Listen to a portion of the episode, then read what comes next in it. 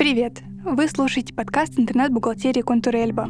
Здесь мы как следует разбираемся с законами и налогами, которые способны свести с ума любого предпринимателя. Меня зовут Маша, и я ваша персональная переводчица с бухгалтерского на человеческий.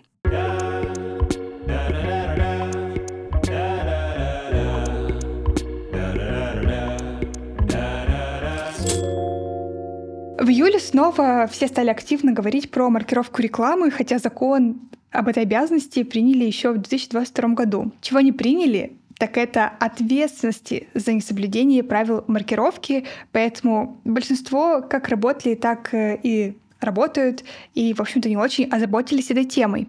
Теперь же с 1 сентября 2023 года за немаркировку рекламы, за неправильную маркировку рекламы, за неподачу отчетности об этой маркировке штрафовать все-таки начнут, причем э, физлиц и ИП до 100 тысяч, а юрлиц до 500 тысяч на минуточку. Это очень сурово, как мне кажется, излишне сурово, честно говоря. Мы вчера были в Роскомнадзоре, а там был депутат Горелкин, который как раз один из инициаторов э, того, чтобы поскорее ввести штрафы. И он в самом начале а, во вступительном слове сказал, что, коллеги, давайте как-нибудь помягче. Типа, давайте как-нибудь помягче.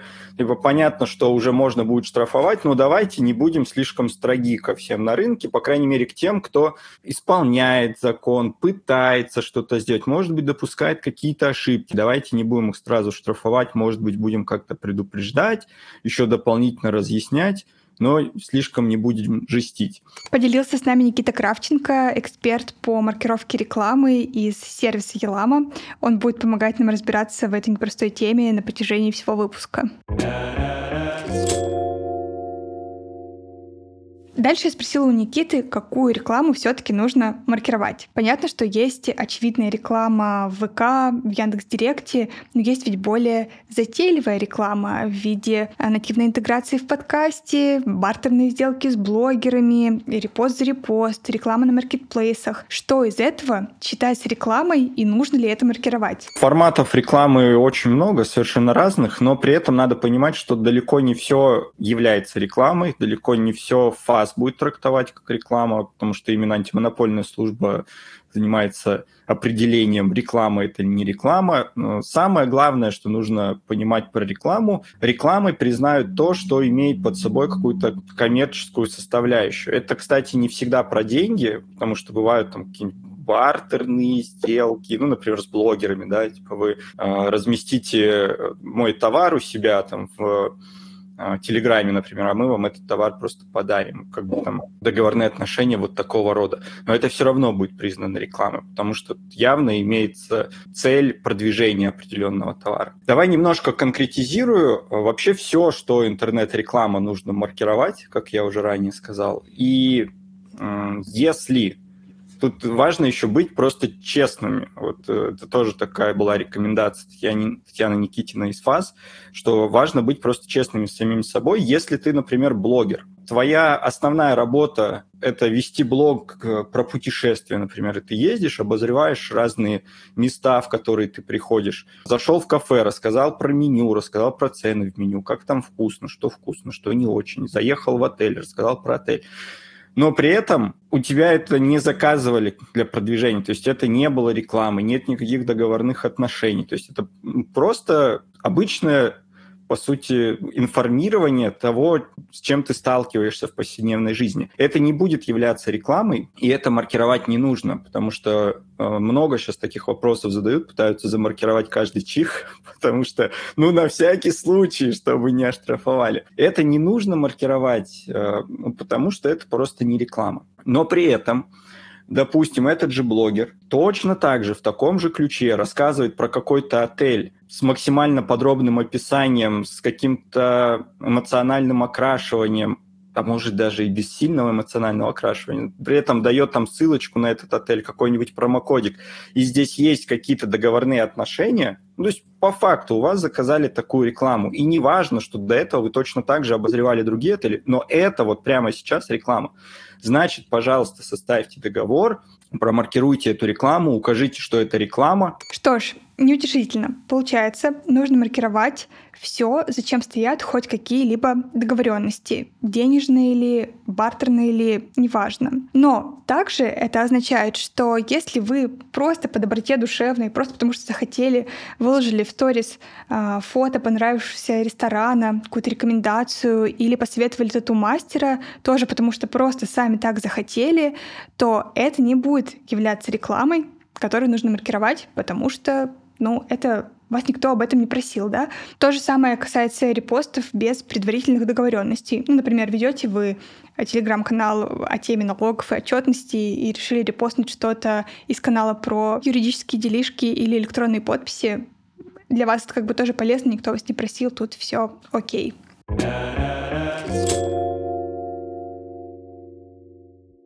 Следующий шаткий момент в этой теме — это самореклама. То есть когда бренды и эксперты продвигают собственные услуги или товары через собственные соцсети и сайты. По умолчанию самореклама от маркировки не освобождена. Хотя я лично была убеждена в обратном, но там оказалось все-таки есть нюансы, есть моменты, когда надо маркировать и когда не надо маркировать.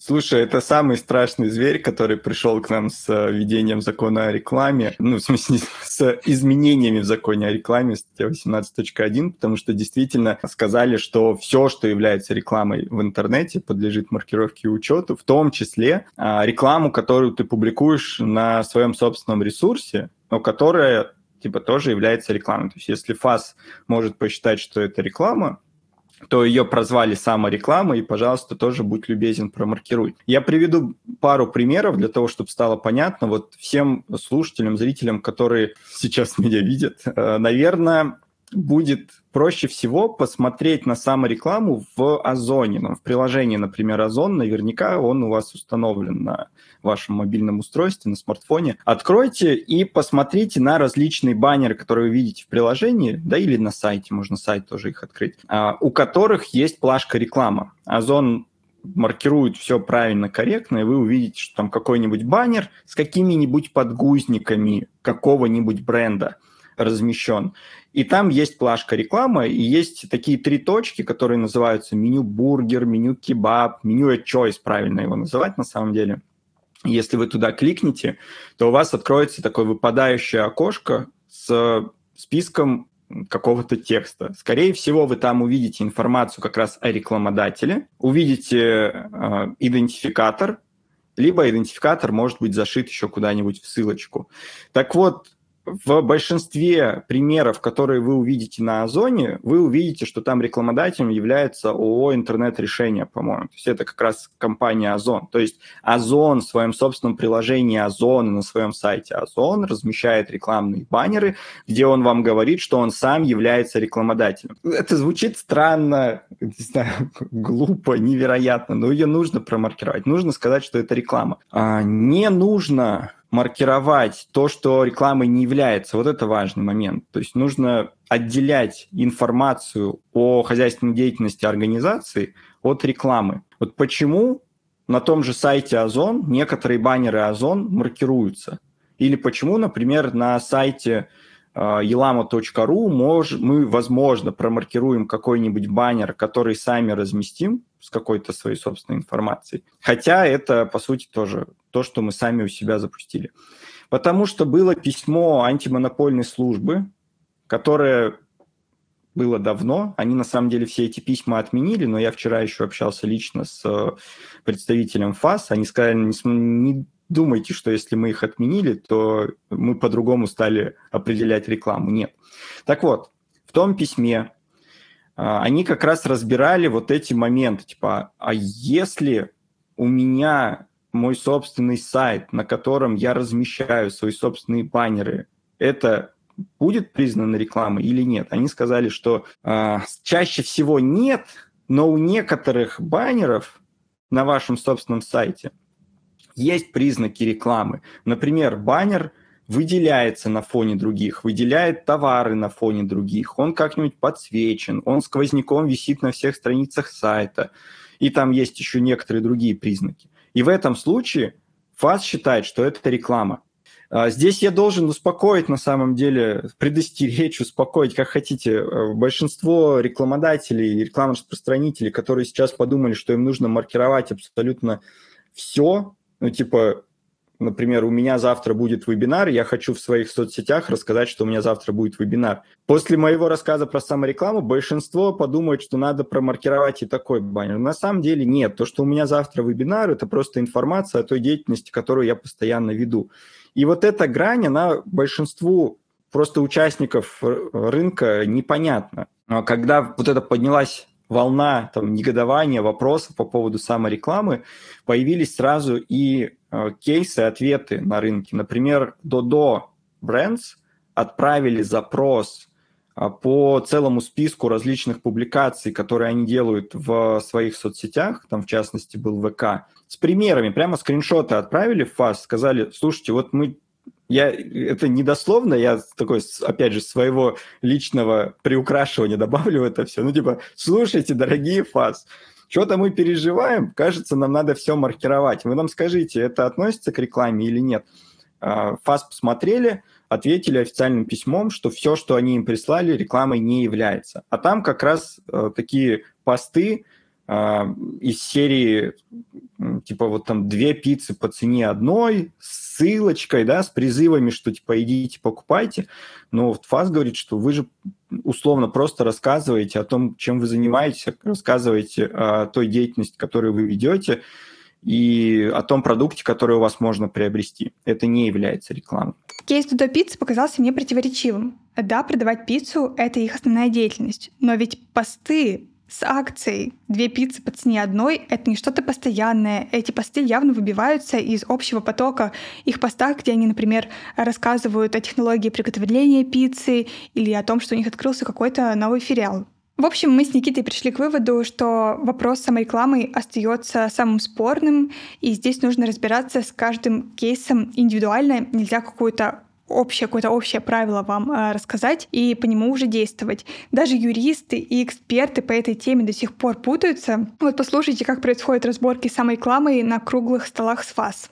А, я м, слушал один из круглых столов, которые проводили а, тоже вот по вопросу маркировки интернет-рекламы. Там был представитель ФАС, э, Татьяна Никитина как раз, и Мосэнерго, по-моему. Могу обмануть, но, по-моему, Мосэнерго, им, там тоже они участвовали прямо в зале были, и они пришли с конкретными вопросами и тоже показывали конкретные примеры. Хотели разобраться тоже, надо маркировать или нет. И они показали такой пример. Типа, смотрите, у нас есть сайт Мосэнерго, понятно, да, чем они занимаются примерно. И вот на сайте есть отдельная страничка типа акции. И на этой страничке большой, яркий, красочный баннер – коллеги, коллеги, замечательные там, пользователи наши, вот у нас такая-то акция с такого-то по такое-то число, можете там что-то сделать там, со скидкой или вот что-то подобное. И еще описание на этой же страничке. И э, представители э, Мосэнерго и Мосэнергосбыт, может быть, это спрашивают, типа, вот это будет являться рекламой или нет? В зале был юрист, который занимается рекламным правом в том числе он сразу же незамедлительно сказал, да, это реклама. Ну, прям отдельная страница, акция, какое-то спецпредложение, призыв к действию, ссылка, цена. Он сразу говорит, да, это реклама. А, антимонопольная служба берет слово после этого, говорит, не-не-не, давайте разберемся. Нет, говорят, это не реклама. Вы, по сути, рассказываете тоже о деятельности, которую ведет ваша организация, просто у вас такого-то по такой-то будет акция, которая относится к той же самой деятельности, которую вы и ведете. Такие истории, конечно, не помогают, но у меня получилось добыть ясность в вопросе соцсетей, которые поддерживают э, бренд блогера или какого-то эксперта, например. Вот Эльба у нас, да? А у нас есть телеграм-канал, в котором мы пишем просто новости разные, да, э, в том числе иногда пишем, что у нас, например, есть акции, а, или мы пишем, вот так-то надо действовать по закону, кстати, в Эльбе все это есть, можно пользоваться. Вот ссылочка.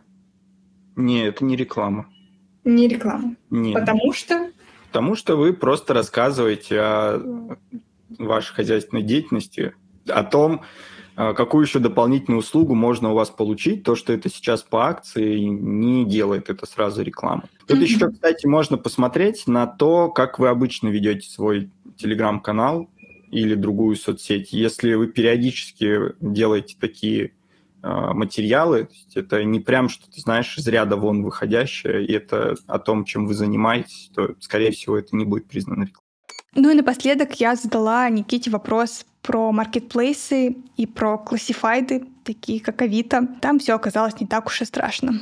По поводу там, Яндекс Маркета, ну, различных маркетплейсов, Озона, Вайлбериса, надо понимать, что обычное размещение товара в маркетплейсе, являясь селлером, не делает этот товар рекламы. Эта карточка товара не является рекламой. Не является рекламой. Вы просто разместили товар, получился интернет-магазин, просто в виде там Озона или Wildberries. А, но при этом у маркетплейсов есть специальные свои собственные инструменты, рекламные инструменты внутри маркетплейса.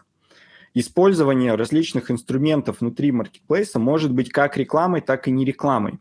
Здесь мне проще привести вам пример на примере классифайда Авито. Многие думают, что Авито надо маркировать. Типа, я не, не что, вот я физлицо, хочу продать свои ботинки старые, мне теперь надо промаркировать этот креатив. Нет, не надо. Но более того, классифайды полностью выведены э, из э, требований вот этого закона. Э, наверное, многие знают, кто работают с продвижением на том же Авито, что разместив товар, вам сразу предлагают его как-нибудь попушить, там, сделать какой-нибудь X2, X10, разные форматы, там есть продвижение этого товара. Так вот это тоже не, не делает его рекламой. Это из товара, из карточки товара, карточку товара не превращает в рекламу. И это тоже не подлежит маркировке. Вот если нечто подобное есть, например, там Wildberries, просто для примера, я точно не знаю, как оно там работает, а, то оно, скорее всего, тоже не будет являться рекламой. Но есть и другие форматы рекламы. В том же Авито, например, есть медийная реклама, которую можно купить у Авито. Не помню, там, сколько сотен тысяч она стоит, но она есть. Там прямо они формируют такие баннеры сквозняком, справа-слева они там висят на сайте. Это реклама, подлежит маркировке учету. Ну и в маркетплейсах что-то подобное тоже есть mm-hmm. и это тоже будет являться рекламой. Здесь я бы порекомендовал а, в случае каких-то вопросов обращаться а, в поддержку непосредственно той площадки, с которой вы работаете.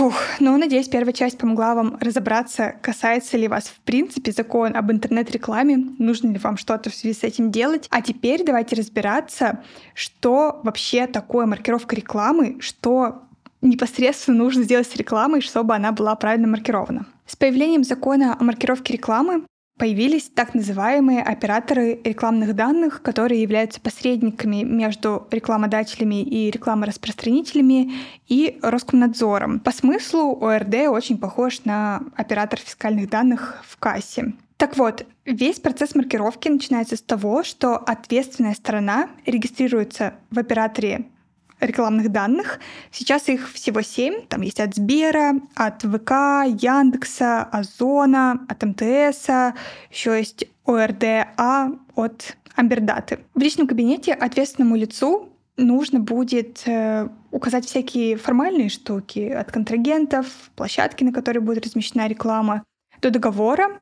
И причем договор вообще в истории с маркировкой рекламы очень важен, и он всегда должен быть. Ну и самое главное, в этом личном кабинете нужно будет регистрировать все свои креативы рекламные. Нужно каждый рекламный материал, который публикуется в интернете, предварительно зарегистрировать в специальном кабинете оператора рекламных данных. Mm-hmm. Ты прям туда приносишь, вот реально регистрируешься в личном кабинете, логинишься в нем, и тебе говорят, укажи, какой креатив ты будешь размещать. Напиши, ну, если да. текстовый, напиши текст целиком, как ты его разместишь. Если картинка, добавь еще картинку. Если видео, значит фрагмент именно видеорекламы. Не надо весь эфир грузить, не надо весь ролик на YouTube грузить. Если там только короткая врезка видео, именно рекламная интеграция, загрузи именно ее.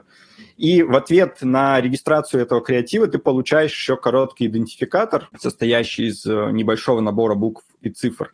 И его тоже нужно добавить к рекламному материалу. Он добавляется в формате ERID, на латинице двоеточие и вот этот идентификатор. Скорее всего, рынок никогда не узнает, что это такое. Просто стали добавлять и активно добавляют какие-то новые буквы и символы, там какие-то цифры, ничего не понятно, ну ладно. ERID еще называют токеном. По сути, маркировочный токен — это наборчик данных, которые нужно разместить на креативе. Состоит он из непосредственного вот этого цифрового ERID, из слова реклама и из указания рекламодателя. То есть там можно написать его название, да, ООшки, допустим, можно оставить сайт, а можно написать ННН. Просто главное, чтобы можно было рекламодателя идентифицировать. Вот и получается, что на каждом рекламном баннере, на каждом видео с интеграцией, на каждом рекламном телеграм-посте нужно как-то все эти данные разместить и уместить. Но хорошая новость в том, что это не всегда нужно будет делать вам. Да, давай, Маш, кстати, проговорим про Яндекс Директ и ВК, а, ага, чтобы а, не, не пугались люди, что все их рекламные объявления нужно самостоятельно маркировать. Нет, не нужно, потому что как раз Яндекс и ВК сделали своих операторов рекламных данных и интегрировали свои рекламные системы с этими ОРД. Эти ОРД дальше передают данные в Роскомнадзор. Сейчас мы об этом еще поговорим, сразу скажу. Так вот, когда вы как рекламодатель физическое лицо, юридическое лицо, индивидуальный предприниматель, неважно, работаете напрямую с Яндекс Директом или в любом из рекламных кабинетов ВК, это ВК-реклама, MyTarget или ВКонтакте, а, еще маркет-платформа у них есть для размещения рекламы в э, пабликах различных, вам, вас попросят, хотел сказать, вам будет предложено, но вас попросят, а в скором будущем вам, наверное, не разрешат вообще ничего делать, пока вы не добавите информацию – попросят вас указать информацию о рекламодателе. Если вы сами являетесь рекламодателем, то вам нужно, например, в Яндекс Директе заполнить сведения о себе. Кто вы, например, ООО, вот такое-то. Плюс там указать некоторые еще дополнительные данные, например, АКВЭД расписать и да вроде там по большому счету все. Далее рекламные системы самостоятельно добавляют всю необходимую информацию ко всем рекламным объявлениям, которые вы запускаете. Вы точно так же продолжаете работать с Яндекс Директом, с ВК рекламой, просто создаете рекламные креативы, далее принимаете оферту, в которой уже прописано, что данные будут передаваться в Роскомнадзор. К этим данным будет иметь доступ антимонопольная служба и налоговая служба. Кстати, важно, налоговая тоже имеет доступ. Вот. И э, потом Яндекс и ВК сами добавляют плашку реклама, сами добавляют сведения о рекламодателе, сами маркируют креативы, ну, в плане получают идентификаторы, добавляют идентификаторы и сами передают за вас всю отчетность. То есть вам дополнительно делать уже ничего не надо. Дополнительная работа у вас возникнет только в том случае, если вы работаете с Яндексом или ВК как агентство. То есть вы не прямой рекламодатель, не конечный рекламодатель, а вы как агентство – запускаете рекламу для кого-то, и при этом вы пропускаете рекламный бюджет клиента через себя. То есть клиент платит деньги вам, а вы потом через агентский кабинет закидываете их в Яндекс Директ. Тогда вы в Яндекс Директе укажете данные рекламодателя, укажете данные агента, например, себя, если между вами и рекламодателем никого нет, и укажете данные договора своего с клиентом-рекламодателем. И потом вам еще дополнительно нужно будет каждый месяц отчитываться по актам, которые вы выставляете своим клиентам. Но, наверное, это видео будет смотреть огромное количество рекламодателей, которые сами размещают рекламу, предпринимателей обычных. Вот с вас головную боль по маркировке и отчетности в рекламных системах полностью снимают. Можно еще себе упростить на самом деле жизнь, если вы будете работать с э, нашим сервисом Елама, то вы вообще заведете разные рекламные системы в одном окне в Елама, укажете одного, одну карточку рекламодателя для всех рекламных систем, и тут уже мы все промаркируем за вас, все передадим, отчитаемся. То есть, опять же, вам не нужно будет на этот счет переживать.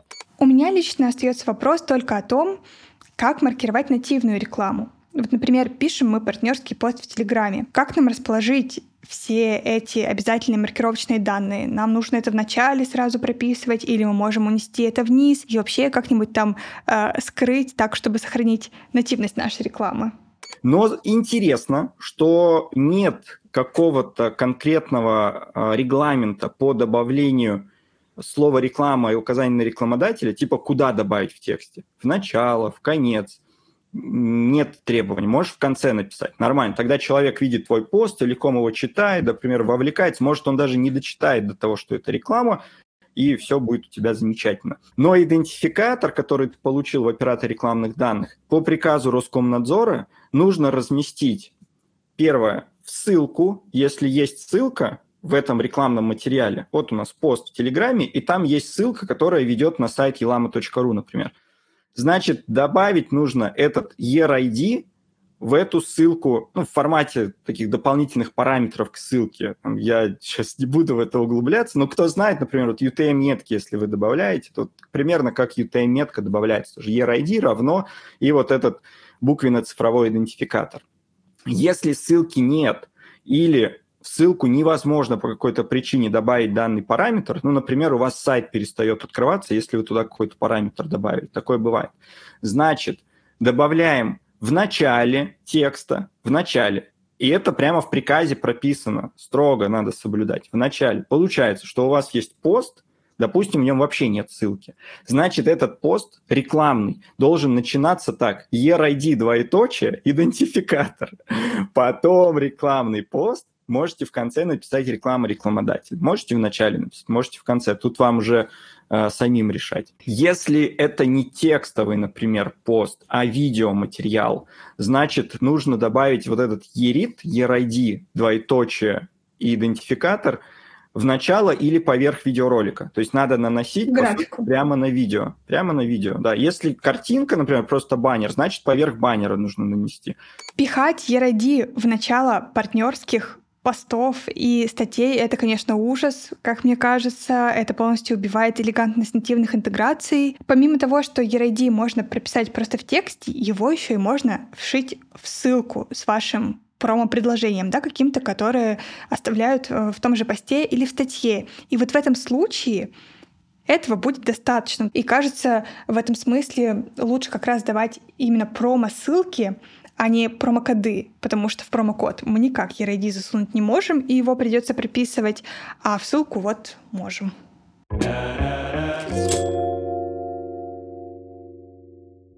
Вы, наверное, заметили, что Никита упомянул отчетность по маркировке.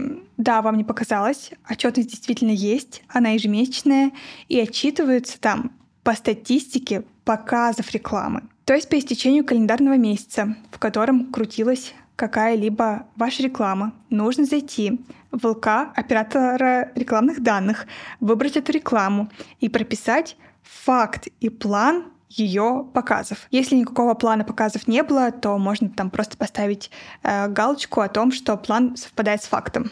Помимо этого в личный кабинет нужно грузить акты, которые как раз подтверждают, что исполнитель да, это обычно реклама-распространитель, а, выполнил свою услугу по продвижению чего-либо. То есть вот в личном кабинете аккумулируются и договоры, и акты, и статистика. А, то есть смотрите статистику, сколько показов было у этого рекламного материала, каким бы он ни был. Если это рекламный материал в виде баннера на сайте – посмотрите, например, в Яндекс Метрике или какую-нибудь другую статистику заберите, там пиксель повесьте яндексовский. А, тут, опять же, должен остановиться и сказать, что было много вопросов по разным рекламным материалам, типа, когда люди говорили, мы не можем собрать статистику. На это всегда Роскомнадзор дает один ответ. Технически реализовать сбор статистики можно.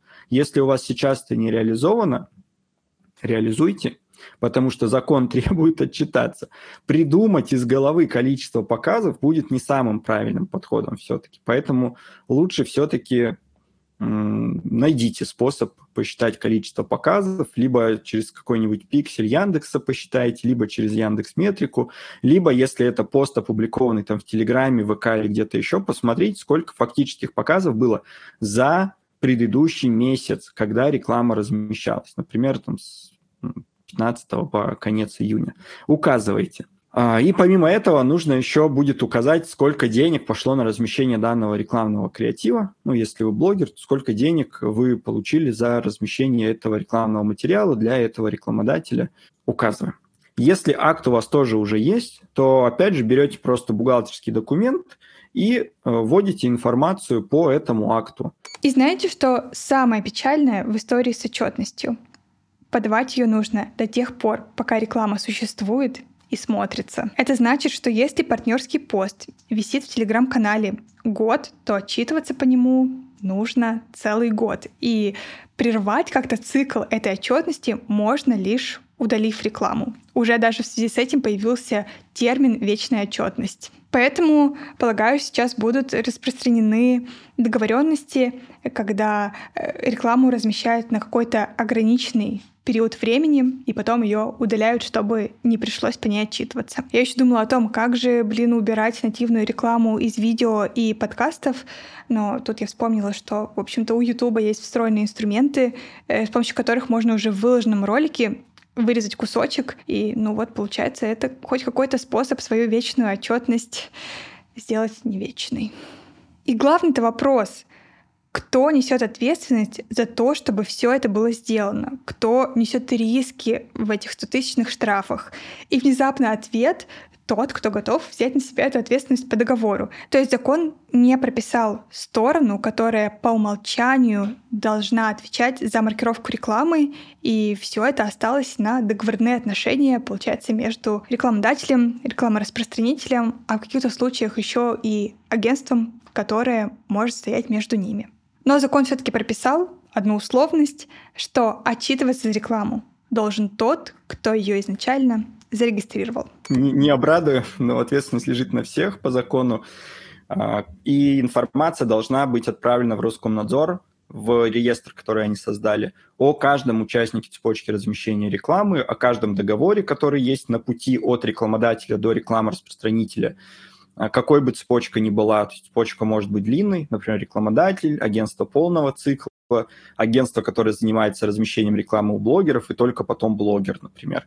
Вот информация должна быть передана о всех, о каждом договоре, и потом еще об актах должно быть передано. Но конечный рекламодатель по договору может полностью делегировать всю маркировку и отчетность на исполнителя, на контрагента, на подрядчика. Например, агентству передать или блогеру передать, или СМИ. Важно, что это желательно, я бы сказал, даже, слушайте, нужно обязательно закрепить в договоре для того, чтобы потом вам было на что опереться, если вдруг кто-то чего-то не сделал, да, было какое-то выявлено нарушение, и вдруг оштрафуют вас как предпринимателя за немаркировку, а вы так, ой, действительно, не промаркировали. Вот либо ой, либо вы смотрите в договор и говорите, так, блогер или так, агентство, вот у нас в договоре прописано, что вы берете на себя обязанность по маркировке отчетности. Мне пришел штраф, давайте в досудебном порядке разбираемся или через суд. Все, вы будете защищены, по сути дела. А по поводу других участников цепочки, они тоже могут передать а, вот эту маркировку и отчетность кому-то. Например, а, агентство, давайте представим цепочку. Предприниматель, агентство, блогер.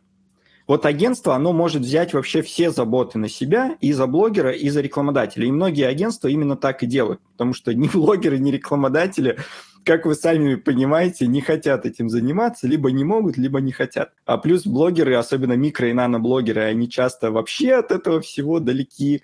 А, им только вот, типа, закажите рекламу, мы ее разместим.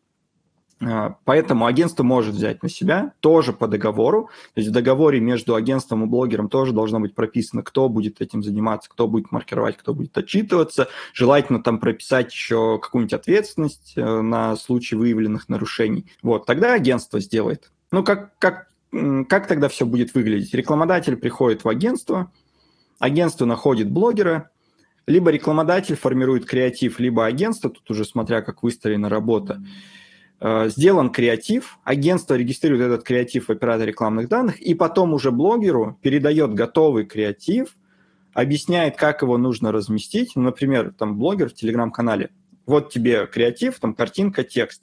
К ним, и агентство блогеру прям дает методичку, например. Уважаемый блогер, если это только текстовый креатив. Вначале напиши ERID двоеточие, вот этот токен, который мы тебе прислали, не перепутай, именно этот, э, потому что каждый идентификатор, каждый токен соответствует конкретному рекламному материалу. Написал, молодец. Дальше текст, внизу напиши реклама и укажи данные моего клиента, моего рекламодателя, ООО «Ромашка». Все, блогер вот таким форма- в таком формате размещает рекламный материал, и тут, получается, все выполнили требования. Наверное, в договоре между агентством и блогером агентство тоже захочет предусмотреть ответственность блогера за то, что он накосячит в публикации. Это будет правильно, потому что, ну, действительно, он должен тоже со своей стороны выполнить все требования, которые есть либо там в ссылку должно быть все же зашито, либо текстом, то, что мы уже с вами обсудили.